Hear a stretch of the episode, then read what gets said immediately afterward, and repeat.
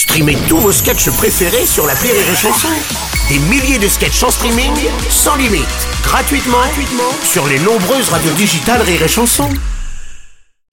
La drôle de chronique La drôle de chronique de Rire et Chanson. Drôle de chronique avec David Azencott ce matin. David, la journée a été très mouvementée hier. Et oui, Bruno, la ligne 2 du métro parisien a été fermée tout l'après-midi à cause d'un incident grave de voyageurs. Et figurez-vous que c'est le troisième en 4 jours pour la RATP. Donc, visiblement, plutôt que d'augmenter le nombre de rames, ils préfèrent réduire le nombre de passagers. Ouais.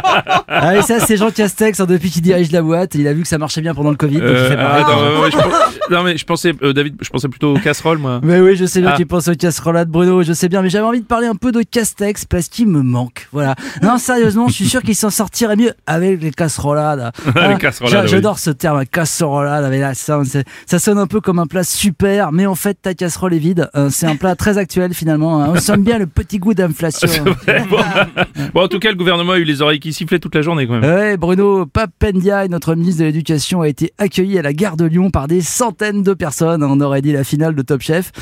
Et- Idem devant les mairies et aussi devant le théâtre de Paris où avait lieu la cérémonie des Des Molières. Oui. J'y étais, j'y étais. On a accueilli comme il se doit la ministre de la Culture, Rima Abdul Malak. Mhm. Mais si vous savez, Rima, la meuf qui danse sur du Jay-Z et la fondation Louis Vuitton, hein, même qui s'était défendue en disant euh, avant personne conna- connaissait mon blaze, maintenant tout le monde c'est my name, c'est my name, c'est my name. Ah, J'avais envie de la faire. Désolé, mais non, mais y a pas de souci, ça s'est pas arrêté devant le théâtre, hein, je crois. Non, non, il y a une intervention d'actrice militante de la CGT.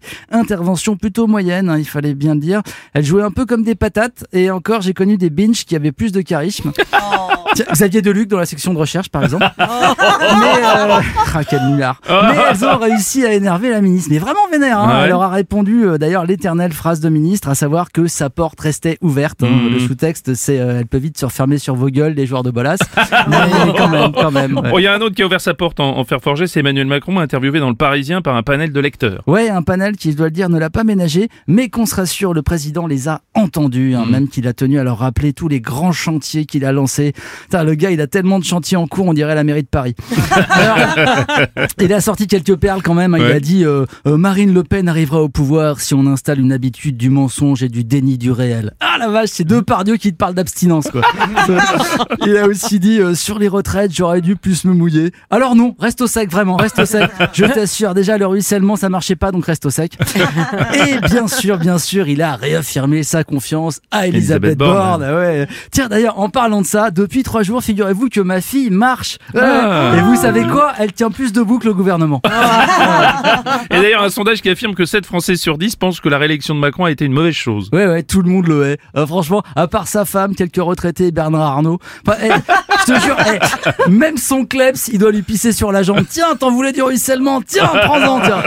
Ouais, et d'ailleurs, euh, trois personnes vont être jugées euh, pour avoir fait un doigt d'honneur euh, quand il était en déplacement en Alsace. Eh bien, moi, Bruno, j'ai la solution pour continuer à faire des wads au président sans se faire emmerder. Ah oui, laquelle C'est- c'est- Eh ben, C'est tout simple, tu mets le doigt dans une casserole. Voilà. Ah bah pas Et ça mal marche très bien. Oh merde, on le voit. Oh pardon. Oh putain.